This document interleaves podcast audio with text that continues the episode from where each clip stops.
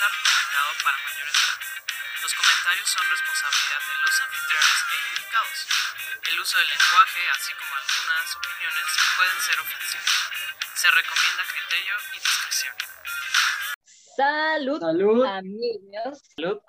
Un gin. Con este calor. Salud, amigos. Y bienvenidos a otro capítulo más de este su podcast enfocado a un bonito círculo de apoyo para los académicos novatos que somos nosotros y para los curiosos que quieren saber de qué chingados es la academia y que no nada más somos es que no quiero utilizar ese término eh, como mamones, el que inicia con este, que utiliza el del el poder ejecutivo, no lo quiero utilizar, me niego, pero no somos eso. No somos eso, entonces para los curiosos y para los académicos novatos, este es podcast y hoy estamos en un nuevo episodio. Héctor, Paco, ¿cómo están el día de hoy?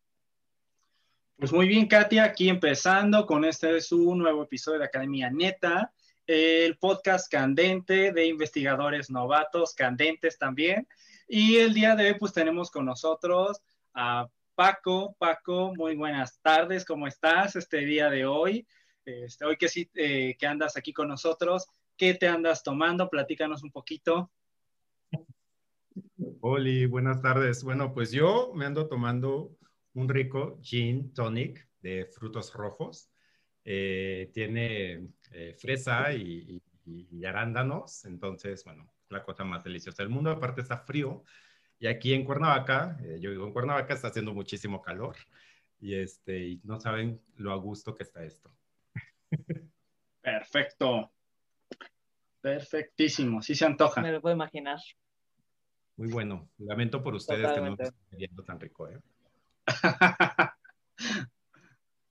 ok. Pues Paco, sí, platícanos un poquito. Yo también lo lamento. ¿Qué, cuál, eh, ¿Qué? Dime. A ver, platícanos un poquito. ¿Qué carrera estudiaste? ¿Cuál es el posgrado en el que andas ahorita? Y pues, ¿de qué va tu proyecto de ahorita con el que vas? Pues mira, yo eh, soy biólogo de profesión. Eh, estudié aquí en la Universidad Autónoma de, de Morelos, eh, la UAE, y estudié biología. Eh, yo entré a la carrera pues con toda esta ilusión bonita de, de, trabajar con insectos, precisamente con los insectos, porque era algo que me apasionaba mucho. Bueno, en realidad un poquito, me voy a ir un poquito más atrás, cuando estaba como en la prepa más o menos.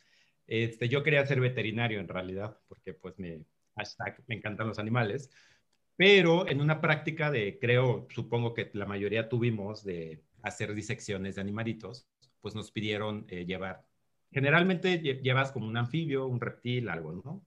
Pero pues yo muy, muy aventado, pues llevé un conejo. Y, y lo quise diseccionar y, y, al momento de clavarle el, el, bisturí y brotó la sangre, pues me desmayé ahí. No, no, no me desmayé, pero se me bajó la presión, vomité, fui al show del, del salón, ya saben, ¿no? todo, arruinando yo las clases de, mi, de mis compañeros. Y ahí fue que, evidentemente no iba a estudiar veterinaria, eh, porque es un veterinario que no opera animales. Y este, y, pero afortunadamente el maestro eh, era un, es un biólogo, no sé si ya falleció, pero bueno, en ese momento es un biólogo. Este, y él me dijo, oye, pues puedes estudiar biología, bla, bla, bla, bla, bla, etc. Y así fue como terminé en la carrera de biología. Eh, ahí quería trabajar con insectos, llegué muy enamorado de las arañas y toda esta onda de los venenos. Y en la carrera, pues me fue re mal en, en, en esa materia de, de, eh, de, de, los insectos, que se llama entomología, eh, porque pues, al profe no le caí bien. Yo creo que fue por una cuestión ahí media homofóbica, eh, pero nunca lo voy a saber. Pero nunca le caí bien y me reprobó. Y, este, y la verdad es que odié la materia de entomología. Entonces, los insectos van. Y entré en mi primera crisis académica de no saber qué hago en esa carrera, ¿no? Este, por azares del destino, eh, hice mi tesis eh, haciendo un anticuerpo policlonal, suena muy fancy. Eh, un, un, anticuerpo policlonal es un anticuerpo que detecta diferentes partes de, de, de, de, lo que quieres que detecte, ¿no? En este caso era un, un protozoario que es el causante de la malaria. No quiero entrar en términos técnicos, ¿eh? O sea, sí lo voy a decir como muy... Está Pero bien, de hecho, se trata. Pero ese fue mi primer acercamiento con la parte de trabajar no con animales o con plantas o con insectos, sino trabajar con humanos. Eh, si bien no trabajé directamente con personas, es una enfermedad, la malaria, que afecta a, la, los humanos. Y, este, y ahí pues dije, bueno, yo a lo mejor voy a ser un biólogo distinto, eh, no soy como el típico eh, imagen que la gente pueda tener un biólogo y, este, y me dediqué 100% al laboratorio. Y ya después salí de la carrera. Eh, déjenme decirles que yo salí de la carrera odiando la escuela. Nunca he sido bueno en la escuela. Y salí de la carrera odiando la escuela y dije, no voy a volver a estudiar nunca en mi vida. Y lo cumplí algunos años. Este, entré a un trabajo, bueno, entré a varios, pero tuve un trabajo principal, eh, que fue donde me formé como eh, en, la, en, el área de reproducción asistida para humanos. Y me iba bastante bien, eh, era muy bueno, creo yo. Este, logré muchos, muchos resultados positivos. estuve trabajando ahí como unos cinco años, seis años. No quiero decir tiempos porque van a detectar mi edad y mira. este, pero estuve trabajando ahí bastante tiempo y de repente un día dije, tengo que no voy a decir que fue una mala decisión, pero fue, tal vez no fue una de mis mejores decisiones, vamos a ponerlo así. Pero un día dije, quiero moverme, o sea, quiero más, ya no, me sentía estancado en este trabajo y ya no sentía como a dónde moverme. Y decidí cambiarme de trabajo a otra área completamente distinta. En esta nueva área, eh, que era un área que se dedica a eh, trabajar directamente con los genes de las personas, era como un área de, área de genética. Eh, estuve aproximadamente un año y medio, dos años, pero fue la peor experiencia de mi vida. O sea, de verdad, eh, ahí me di cuenta que las personas que salen de la academia, y yo ya lo traía desde la universidad, por eso ya no quise volver a estudiar, porque yo traía como esta idea de que las personas que salen de la academia tienen un ego súper inflado, súper alto y humillan a todas las personas, ¿no? Y fue, fue una de las grandes causales que dije, yo no quiero hacer eso, no quiero terminar en eso y, y, tampoco quiero andar como lamiéndole los zapatos a quién sabe qué personas nada más para lograr un paper o lo que sea, un, un artículo, lo que sea. Y pues resulta que llego a este trabajo donde todos mis compañeros tienen posgrados yo era el único que no tenía posgrado y me humillaban de una manera impresionante. O sea, era una cosa de... La primera humillación era de que por qué yo ganaba lo mismo que ellos y ellos tenían posgrado y yo no. Y, era como de, wow, ¿no? Cabe mencionar que ellos no tenían experiencia laboral. Yo ya traía seis años de experiencia laboral y eso era lo que a mí me daba el, el plus, ¿no? Pero, o sea, eso fue y ya, sí les puedo contar un montón de cosas que pasó en ese año y medio. Un día terminé hartándome y pues ya renuncié ¿no? al trabajo. Y, ahí viene la historia. este, estuve aproximadamente, la verdad es que sí me tomé un periodo eh, sabático, fueron como seis meses que no hice nada, o sea, me dediqué a, hacer otras cosas. Y ya cuando empecé el proceso de buscar trabajo, eh, un, un, amigo no, no, es un amigo en realidad. Bueno, en ese momento no era un amigo, ahorita ya es un amigo. En ese momento era un contacto de Facebook. Eh, publicó una convocatoria en el Instituto Nacional de Salud Pública para maestría. Eh, quiero hacer otro paréntesis. Eh, algo que me motivó a, a, bueno, yo no quería estudiar un posgrado, porque en mi área, que es biológicas, que es como ciencias en salud, los que puedan estar escuchando esto y sean de estas áreas, pues van a entender que la mayoría de los posgrados son en ciencias. Y también esa fue otra causal que dije, pues, no quiero estar como, no sé, en ese mundo, ¿no? Tanto. Eh, resulta que cuando este compañero de, cierro paréntesis, de Facebook, este, este contacto de Facebook sube la convocatoria del instituto, veo que es una maestría en salud pública que dice profesionalizante. Y pues, yo no sabía qué era eso, me metí a investigar y es una maestría que se enfoca mucho al campo, eh, más que estar como en un laboratorio investigando y buscando nuevas cosas, ¿no? Es como aplicar todos los conocimientos directamente a la población. la verdad es que me llamó muchísimo la atención y traía esta espinita de que estos compañeros del- de mi trabajo anterior me habían hecho menos por no tener un posgrado y la verdad es que sí me caló y dije, no lo voy a permitir y, y, pues creo que es momento de hacer un posgrado, ¿no? No voy a dejar que me anden humillando ahí cualquier mequetrefe. No, no es cierto, con todo respeto. y, este, y, pues empecé el proceso de, de selección y pues que me voy quedando. Y, y chavas y chavos, pues eso para mí fue muy raro porque cabe mencionar que el proceso de selección yo lo hice 15 días antes de que terminara eh, la convocatoria. No me dio tiempo de estudiar para el Ceneval. O sea, lo poco que estudié fue así como de, estudia lo que no sabes, que básicamente es matemáticas, y ya, aviéntate, ¿no? Eh, luego te hacen otros exámenes internos que yo estaba ju- jurado que no iba a pasar y, y, o sea, cuando los hice dije me fue re mal. Acaba, en uno de esos exámenes saqué la aprobación mínima, que pedían 8, y pues yo dije, seguramente los 150 personas que hicieron el examen sacaron 9 y yo voy a ser el único 8 y obviamente van a decir tú no. Y, este, y pues resulta que pasé la convocatoria, pasé todo el proceso de selección, alcancé buenos eh, puntos en Ceneval, alcancé el puntaje mínimo de, del interno, eh, me llamaron a entrevista. En la entrevista me fue fatal, eh, porque yo llegué eh, pues con una idea muy bonita de, la, de, de, de los posgrados y todo esto, ¿no? Y, y, la persona que me entrevistó me hizo, ¿puedo decir groserías en esto? Sí, adelante. Bueno, me hizo caca, o sea, me dijo, me dijo, tú no estás apto para esta maestría, tú no estás apto para este posgrado, como que te equivocaste, este, como que, pues mejor regresate a trabajar, básicamente fue lo que me dijo. Y pues obviamente dije, bueno, pues ya no me quedé, ¿no? Ya. Tampoco es que me pegara, o sea, la verdad es que el posgrado era como mi última opción de mis opciones de, de qué hacer. Pero pues también es feo que te digan ese tipo de cosas. Y pues no, resulta que había llegado, bueno, fui a una entrevista de trabajo, que también me fue pésimo.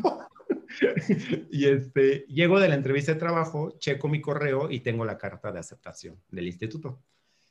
Y pues wow. fue como, wow, sí, fue como de wow, ¿no? ¿Qué, qué está pasando acá?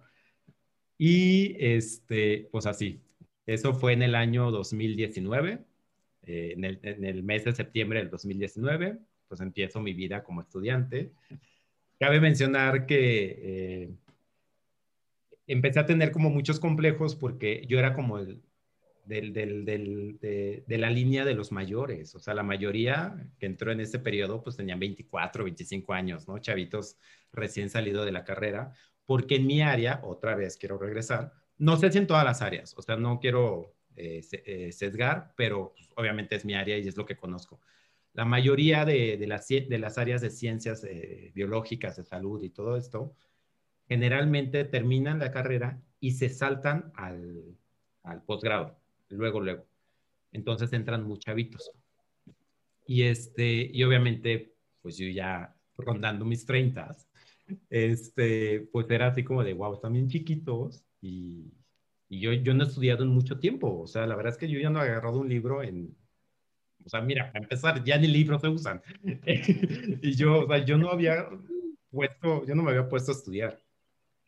Pero, eh, y también tenía esta idea de que la gente que se mete a los posgrados son gente culera, son gente que se siente los que saben todo. y gratamente, resulta que no. Resulta que entro a la, a la maestría en salud pública y la gente, los chavos y las chavas súper... Eh, eh, amistosos, eh, llenos de, de, de, ganas de aprender y de escuchar a las demás personas, con unos paradigmas súper rotos ya de que, eh, o sea, con esos paradigmas quiero referirme como súper chavas feministas, que no les da miedo decir que son feministas, chavos heterosexuales, este, que, que rompen este estereotipo de lo heteronormado, eh, que no les da pena hablar de, de, su sexualidad, de estas cosas.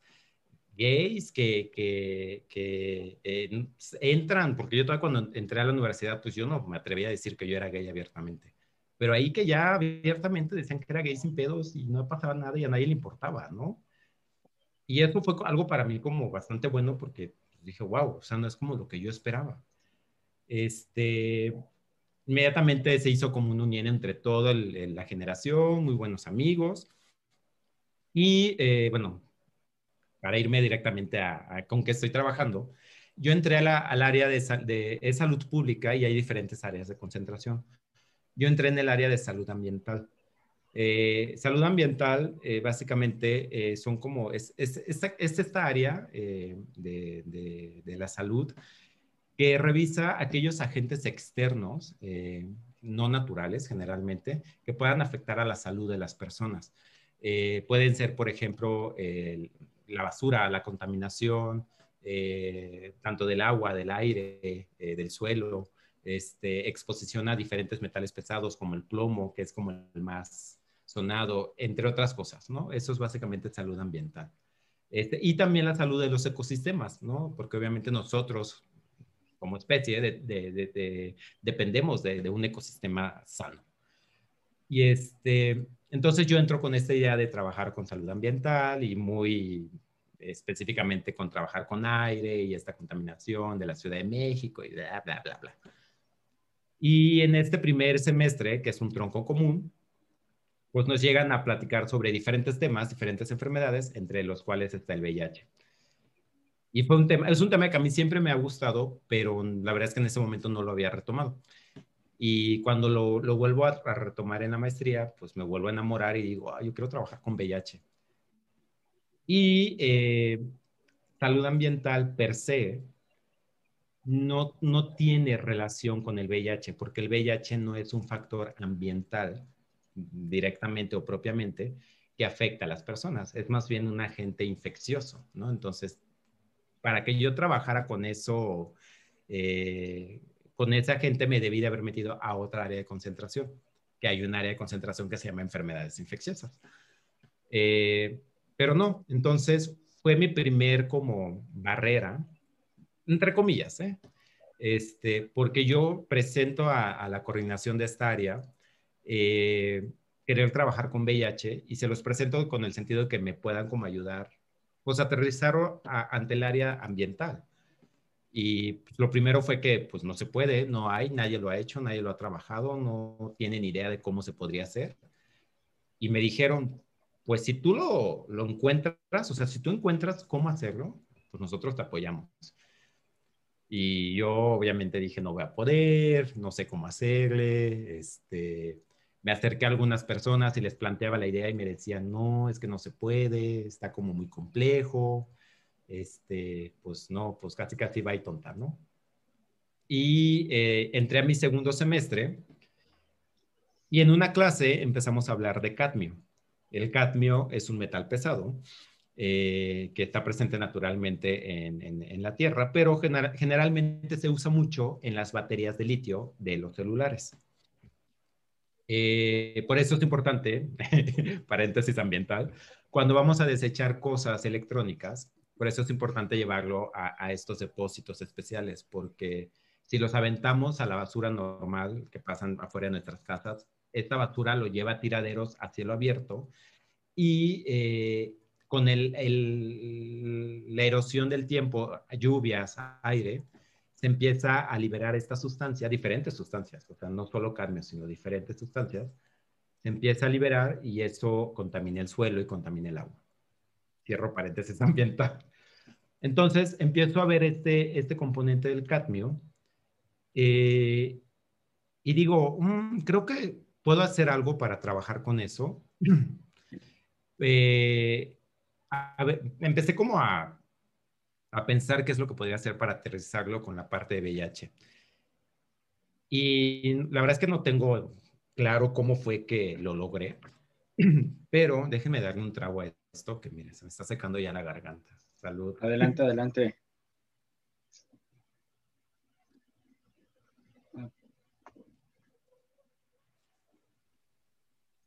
Va.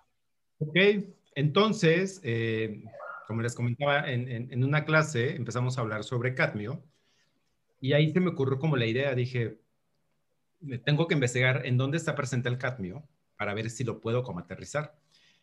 Y empecé a investigar y pues obviamente, eh, bueno, no obviamente porque yo no sabía, pero el, el tabaco, el cigarro, eh, tiene cadmio y para las, la población general, que, o las, las personas, el tabaco, el cigarro es una fuente de, es la principal fuente de exposición a cadmio eh, inhalado, ¿no? Y eh, me puse a investigar qué efectos tenía el cadmio. Eh, primero, cuáles son sus efectos en el cuerpo, ¿no? y qué efectos tenía en las poblaciones vulnerables, como es la población que vive con VIH. Y resulta que los efectos del cadmio eh, afecta, eh, produce eh, daño principalmente al riñón y al hueso, que estos efectos, estos dos efectos, también los produce la exposición a la infección del VIH. Simplemente por la infección de VIH, tu riñón se ve afectado y, y, un poco tus huesos. Y el tratamiento antirretroviral también produce, puede producir estos efectos al riñón y a los huesos. Y bueno, esto fue para mí el, santo grial.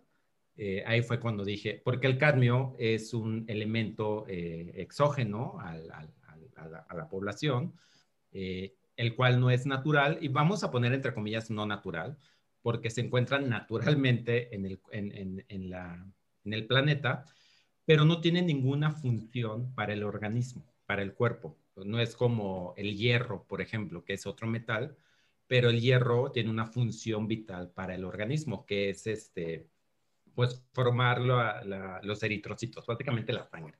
Por eso la sangre huele a metal. Y este, el cadmio no tiene ninguna función, entonces por eso tiene esta repercusión ambiental.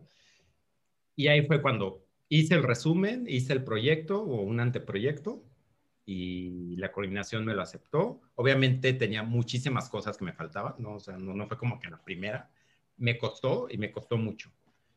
Pero algo bonito que todo el mundo me decía era que era un tema que nadie, al menos en el instituto, había planteado, eh, que era algo novedoso para el instituto, otra vez, este, porque no voy a hablar a nivel nacional ni mundial. Y, este, y muchas personas de, mi coordinación de salud ambiental me empezaron a felicitar. Entonces, mi trabajo ahorita estoy haciendo como parte de mi tesis, de mi proyecto de titulación, es hacer una estrategia de comunicación eh, por exposición al cadmio a través del tabaquismo, eh, basada en la percepción de fumadores que viven con VIH. Entonces, espero haber respondido la pregunta.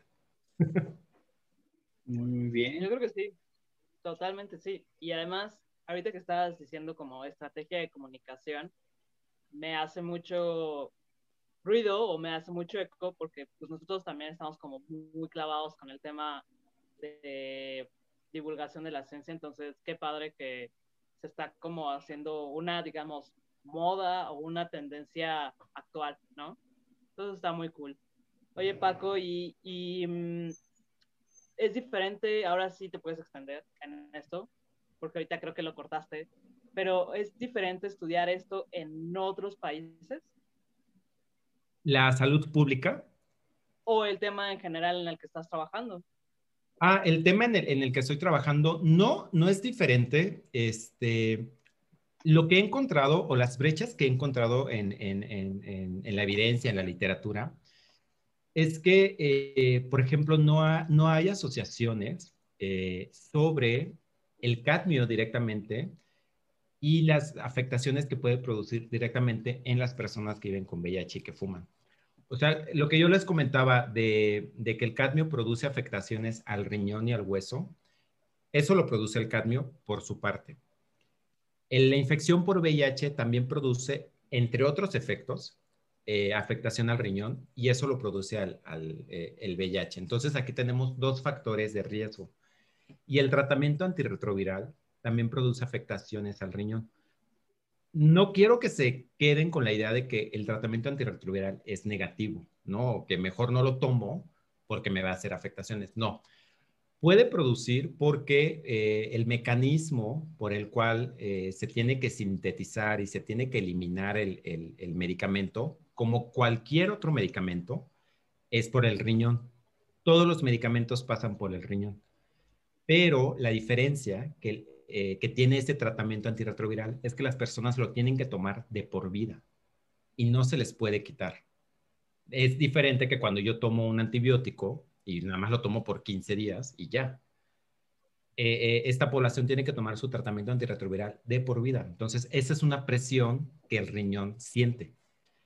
Y entonces podemos tener al menos estos tres factores, que es el cadmio, el VIH y el tratamiento antirretroviral, que, que están ejerciendo esta presión en el riñón y entonces puede ser un factor de que el riñón presente alguna falla en un menor tiempo que en población general.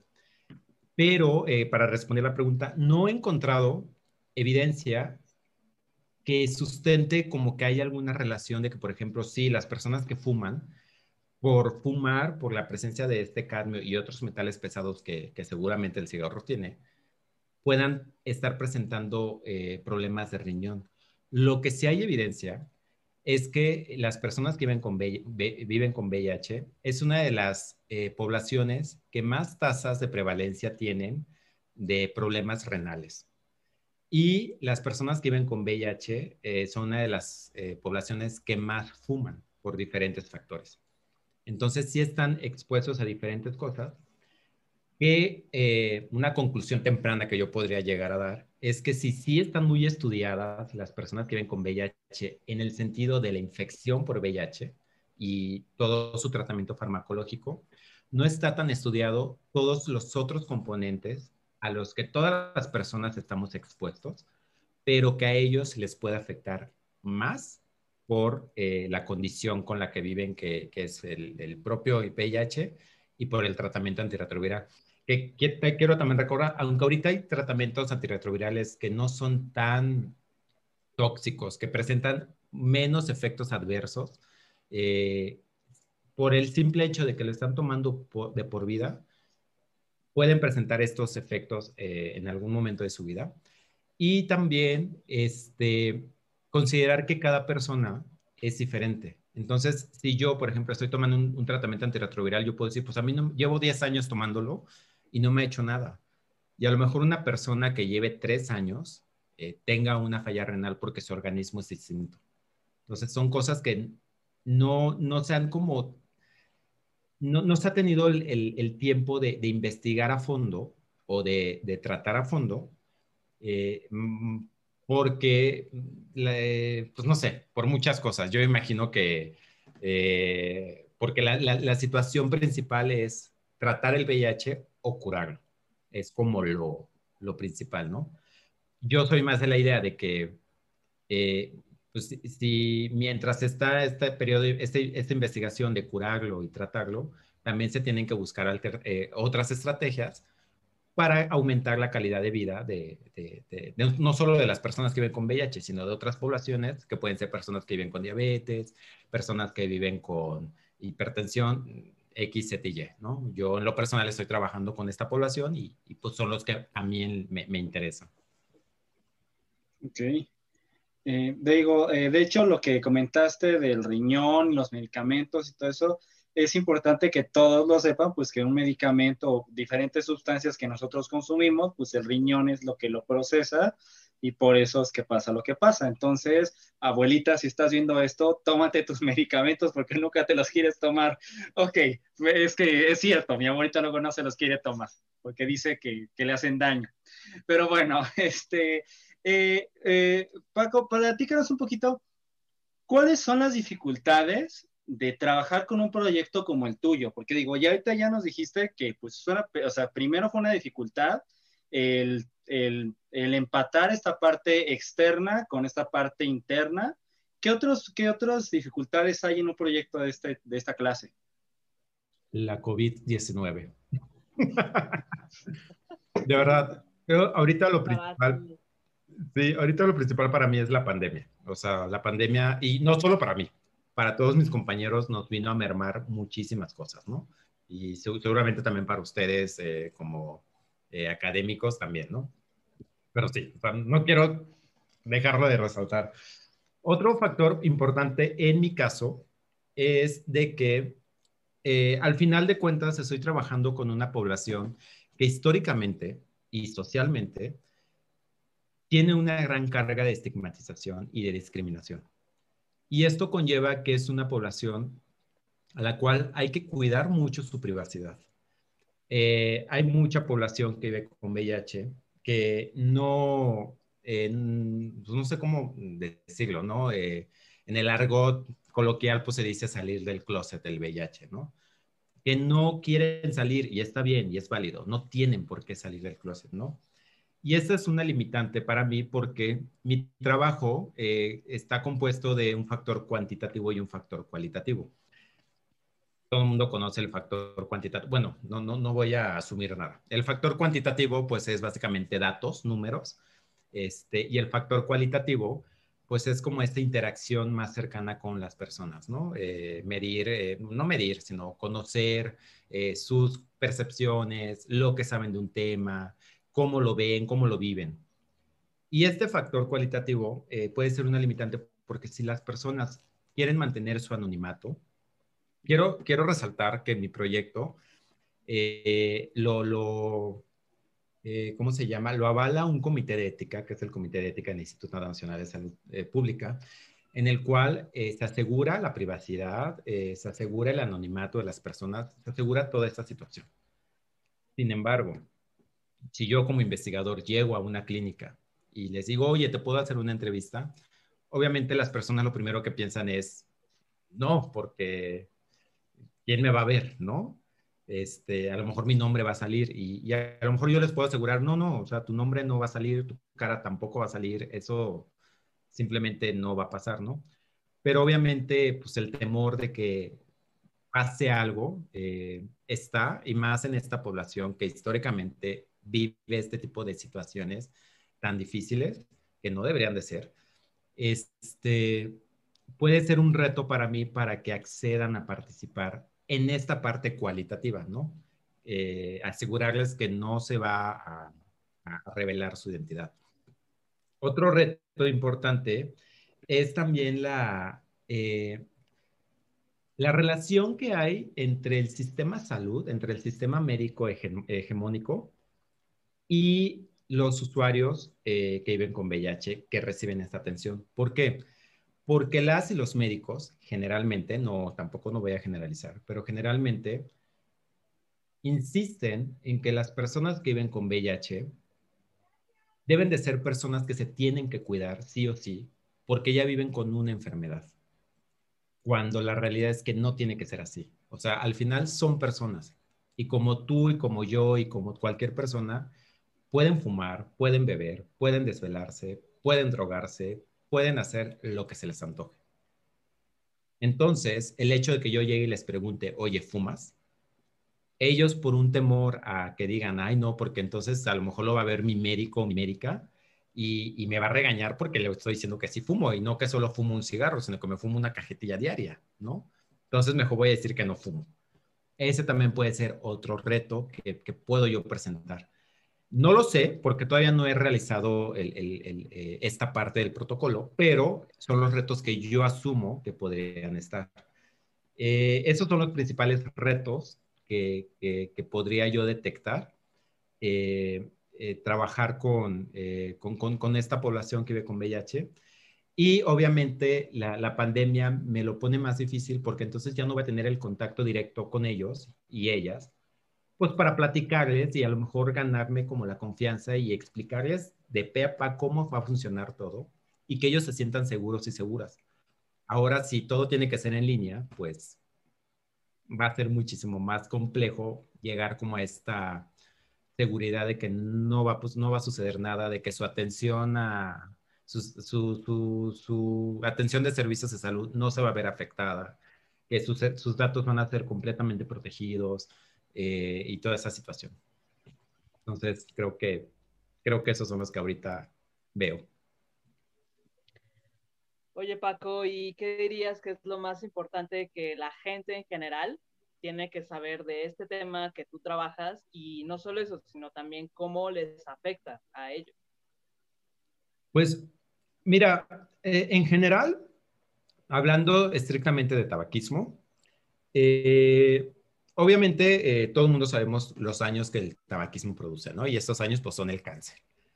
Este, sin embargo, eh, gracias a, este clavado que me he echado, he encontrado que pues el tabaquismo tiene, para, empezar, que no crean que el tabaquismo te lo puedes quitar de un día para otro, porque el tabaquismo sí genera una adicción debido a, esta nicotina y que sí se pueden acercar a diferentes servicios de salud para acceder a algún tipo de, estrategia de cesación de tabaquismo. Pueden eh, eh, hacer uso de terapias eh, conductuales, psicológicas, pueden hacer uso de parches que son muy, muy buenos.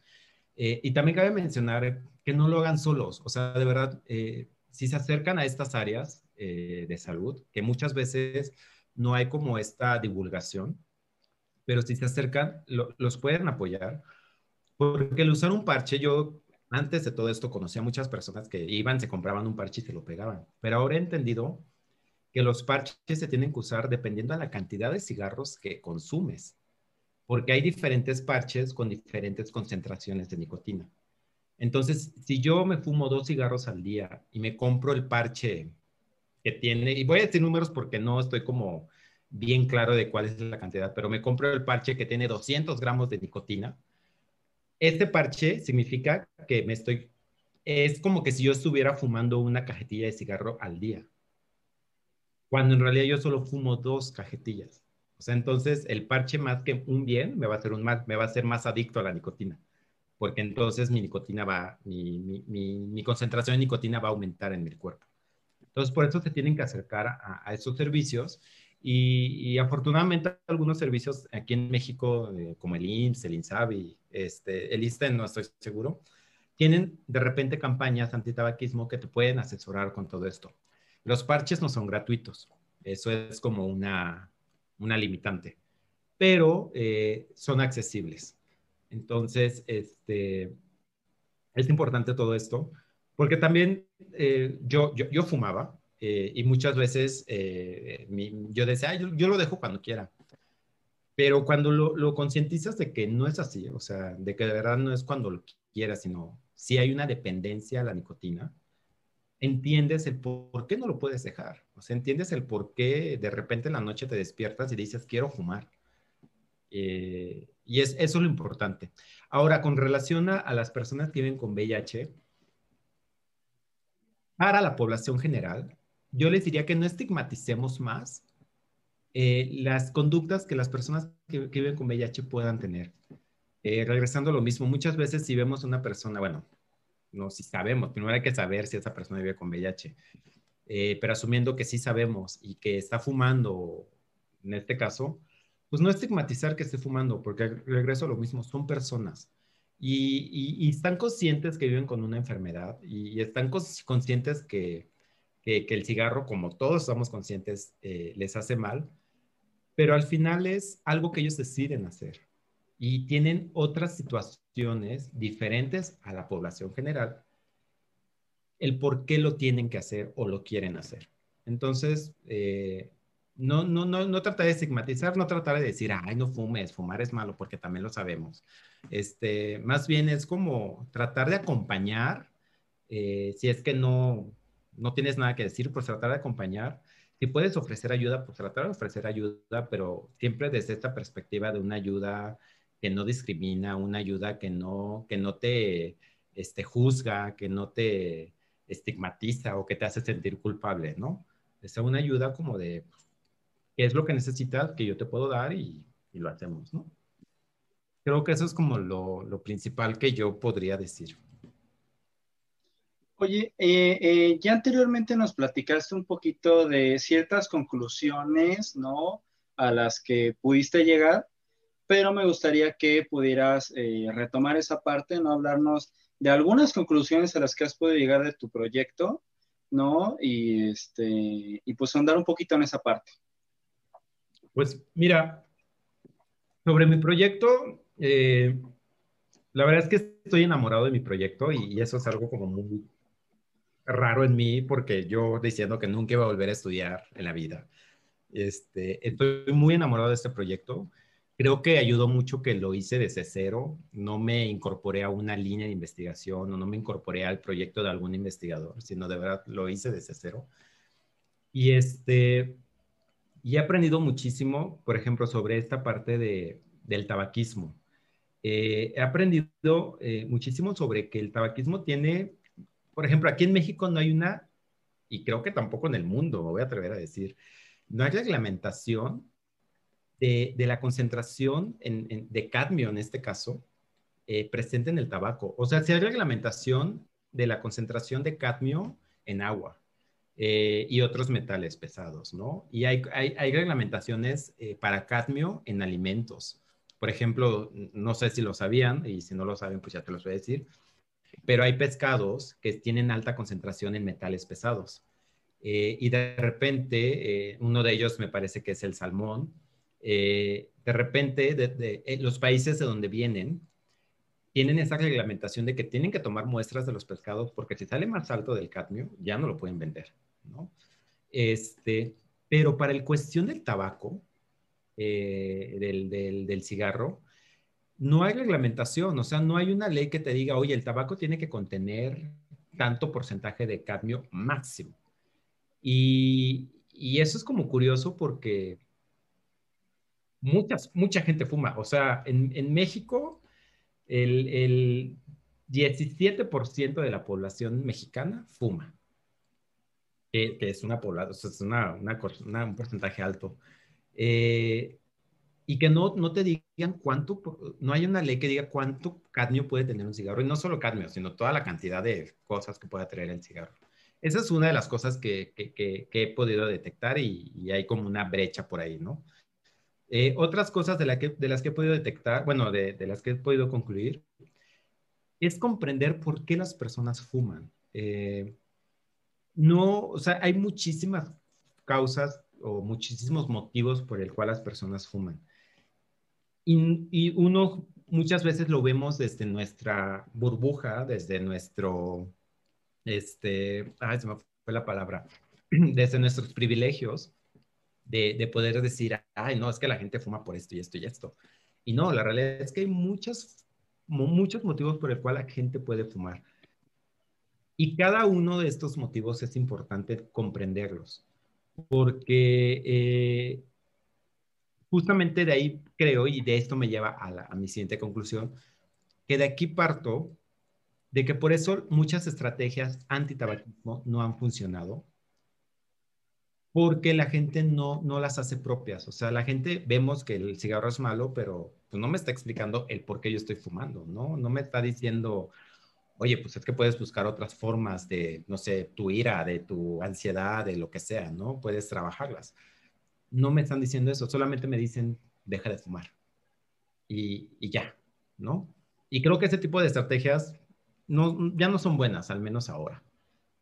Y que las personas que viven con VIH, entender como su contexto y su visión de, de poder decir, bueno, están fumando por esa situación, podemos trabajar junto con la población para que ellos puedan eh, apropiarse de la información y entonces poder decir, que ellos puedan decidir dejar de fumar o puedan decidir buscar ayuda para dejar de fumar y que no lo hagan en, una, en un ambiente este, escondido, en un ambiente anónimo, ¿no? De, ah, yo fumo y, y, me escondo porque como vivo con VIH no quiero que nadie sepa que fumo, ¿no? Este, no, o sea, que puedan llegar con sus médicos y para eso también hay que cambiar paradigmas, o sea, hay que, llegar con, los médicos, con, el personal de salud, eh, médicos y médicas, y, decirles, si el usuario te está diciendo que consume alguna cosa, en este caso tabaco, pues no lo reprendas, o sea, más bien busca las estrategias para decir, ok, vamos a tratar de disminuir esto, ¿no? No es de la noche a la mañana, o sea, la persona que piense o el profesional de la salud que piense, mañana lo vas a dejar, no sucede las recaídas de tabaquismo son impresionantemente altas. Entonces tienen que buscar estrategias pausadas. Claro, lo ideal es que dejen de fumar, ¿no? Eso es lo importante. Pero sí hay que cambiar muchísimos paradigmas para lograr en esta población eh, disminuir este tipo de, eh, hábitos eh, poco saludables y aumentar su calidad de vida. Oye, Paco, ¿y qué dirías que se necesita para mm, dedicarse a investigar eh, el tema que tú estás trabajando ahorita?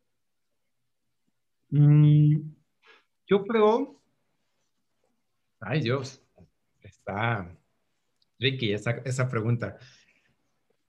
Pues yo creo que como para cualquier tema, o sea, no, no solo para ese, sino para cualquier tema, yo creo que las ganas de, de querer hacer un cambio, de querer generar un cambio eh, eh, para las personas, en pro de las personas a las cuales te vas a dirigir. Eh, el, el, identificarte, o sea, el, llegar y, decir, y, no sé, quitarte como todos los prejuicios, quitarte como todas las cosas que uno pueda tener, porque algo que a mí también me han dicho muchísimo en todo este proceso es de que no, que, no, no, no, no te imagines llegando tú como con la antorcha de la libertad a darles la libertad a los fumadores y a las fumadoras. No, no, o sea, no va por ahí. Y muchas veces cuando hacemos este tipo de investigaciones es lo que queremos hacer, ¿no? creemos que vamos a llegar con la antorcha de esta es la solución, háganlo. Y no, o sea, es como lo están viviendo ellos, entiéndelo, escúchalos y, desde ahí empieza a trabajar en pro de ellos, ¿no? O sea, yo, yo me imagino a mí mismo como la herramienta de ellos. O sea, yo estoy de este lado que tengo el privilegio de estar de este lado a través de la academia y yo puedo ser la herramienta de ellos para yo decir aquí, a ver, espérense. O sea, está muy bonito lo que hacen, pero alguien ha escuchado lo que ellos están diciendo o lo que ellos necesitan. A lo mejor yo quiero hacer una estrategia de antitabaquismo, ¿no? No sé. Ahorita no puedo decir qué estrategia voy a hacer porque no he hecho como esta parte de entrevistarlos, pero voy a poner un ejemplo. Yo quiero hacer carteles de de deja de fumar. Y a lo mejor ya cuando les pregunto a ellos, ellos me dicen, no, pues es que yo carteles, ¿para qué quiero? ¿No? Yo a lo mejor lo que prefiero es que en la clínica, cuando yo venga a mi consulta, me hablen de tabaquismo. Porque pues la verdad es que vengo y nunca me hablan de tabaquismo. O sea, nada más vengo por mi tratamiento y me hablan de VIH. ¿No? Pero no me hablan de otras cosas. Entonces, a lo mejor yo quiero que aquí me den como alguna, algún tipo taller, algún tipo algo, ¿no? Porque la verdad es que yo carteles no leo, ¿no? Entonces, y es válido, o sea, es válido, ¿no? Entonces, yo creo que eso es lo que se tendría que hacer, tener estas ganas y quitarte como este paradigma, ¿no? De, de ya, de, verdad, ya hay que dejar de ser como yo tengo la solución, yo lo sé todo y como yo lo estoy diciendo, así es. creo que es bien importante eso porque eh, lo hemos platicado ya muchas veces aquí, cómo muchas veces el investigador se crea así el Prometeo que lleva el fuego a los mortales y, o sea, y yo soy, yo sé y demás, ¿no? Y que es, y que es algo muy, pues muy malo. Y de hecho que nos platicabas eh, al principio, ¿no?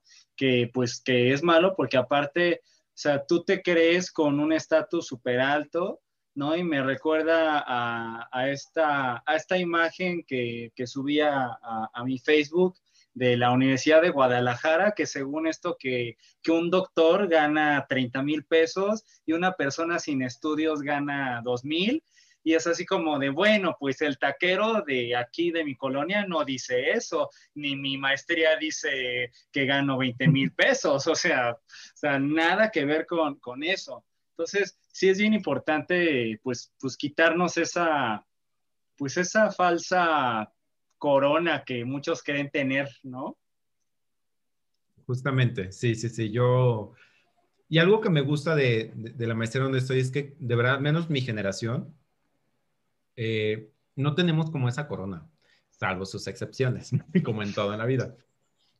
Pero de verdad no tenemos esa corona y es algo que yo he aprendido de mis compañeros también muchísimo, de de cuando empezamos a cuestionarme, cuestionarnos cosas, es como de claro, o sea, sí, sí, tienes toda la razón y, y no hay como la, esta parte de, la experiencia propia, ¿no? Partiendo de los usuarios, o sea, en, en, mi caso partiendo de los usuarios, o sea, conocer su experiencia, conocer qué es lo que ellos piensan y cómo esto que ellos saben a mí me puede aportar a mi investigación, es la parte, y, y no tanto el yo llegar y decir, pues yo sé que el cadmio es malo y seguramente tú no lo sabes, ¿no? Y yo te voy a decir qué es lo que hace el cadmio. Porque no va por ahí. O sea, para fines de mi protocolo, pues sí lo tengo que poner así, ¿no? Pero para fines de aplicarlo a, los usuarios, es más bien como de, ¿qué necesitas? ¿Qué te gustaría saber o qué te gustaría escuchar para que tú puedas decidir o simplemente para que tú puedas empezar a, a, pensar en dejar de fumar. O sea, porque tampoco te voy a decir deja de fumar.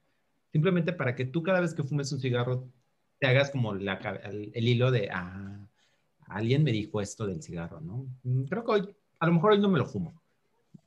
Y ya, con eso me doy por bien servido. Ok. Bueno, y ya para ir cerrando esta parte, mi querido Paco, eh, ¿consideras que la gente en general debe saber de estos temas?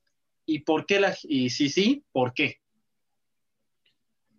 No, no considero que lo deban de saber. O sea, porque obviamente en el mundo de la, de la información, la información es infinita. Y, y la verdad es que empezar a, a, apedrear a las personas con información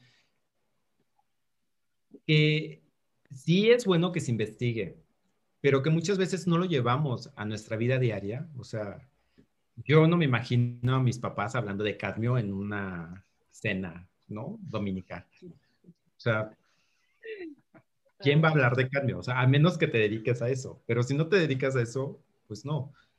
Yo creo que lo importante aquí es, pero claro, sí es una responsabilidad compartida, antes de, de lo que voy a decir. O sea, gobierno, eh, tiene la responsabilidad de, cuidar todo este, tipo, todo este tipo de consumo que las personas puedan estar teniendo, en el sentido de hacer una disminución de los riesgos, hacer una contención de estos riesgos que pueda llevar.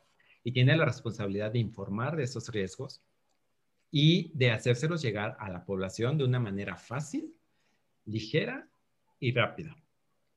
Y la población, pues tiene la responsabilidad de eh, cuidar su salud con toda esta información que puedan estar teniendo. Entonces, yo lo que creo es de que sí se deben de cambiar las estrategias, en mi caso, para el tabaquismo, se deben de cambiar las estrategias de antitabaquismo que hay para llegar a otras formas. Creo que la estrategia de las cajetillas de cigarros, por ejemplo, de que eh, se les pegan las imágenes, fueron muy buenas en su momento, tal vez, pero creo que ya hay que buscar otra forma de, llegarle a la población, porque la gente sigue fumando. Y la gente, yo en lo personal, o sea, me ha pasado que agarramos las cajetillas y nos, nos burlamos de la imagen que dice. O sea, ya, ya, el, problema de este tipo de situaciones cuando es por mucho tiempo, es que ya lo normalizamos y ya no nos causa como este temor que estas estrategias es en lo que se basa, en, infringir el temor para que te dé miedo a hacer algo. Yo creo que las estrategias ahora deben de cambiar hacer estrategias en reducción de riesgos, en decir, ok, si te vas a fumar una cajetilla de cigarros, eh, busca, busquemos una alternativa para disminuir que, que, te suceda una enfermedad pulmonar, una enfermedad respiratoria, algo, ¿no? Este, obviamente, eh, si te vas a fumar una cajetilla de cigarros, pues necesitas tener una consulta si tienes algún servicio público eh, más este, periódica, ¿no? Para que te puedan estar monitoreando y puedas tener como todo este apoyo. O sea, darle como más prioridad a este tipo de temas. Creo que eso es lo que podría estar faltando a estas alturas, ¿no? De, de que ya tenemos que estar cambiando como paradigmas. Pero, pues muchas veces ya son temas que como ya no son tan novedosos o ya no dan como mucho de sí porque ya están demasiado estudiados, pues ya la gente ya no lo sigue como estudiando.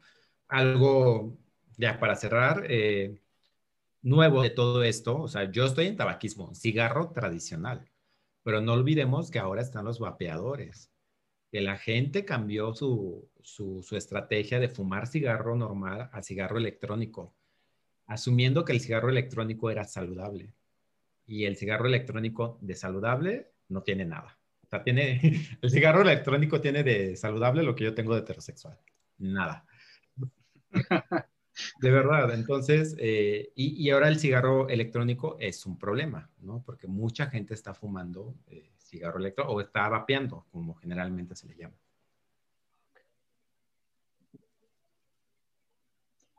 Pues muy bien. Pues querida Katia, algo, ahora me toca a mí decirte, sé decirte, tan raro estar de este lado.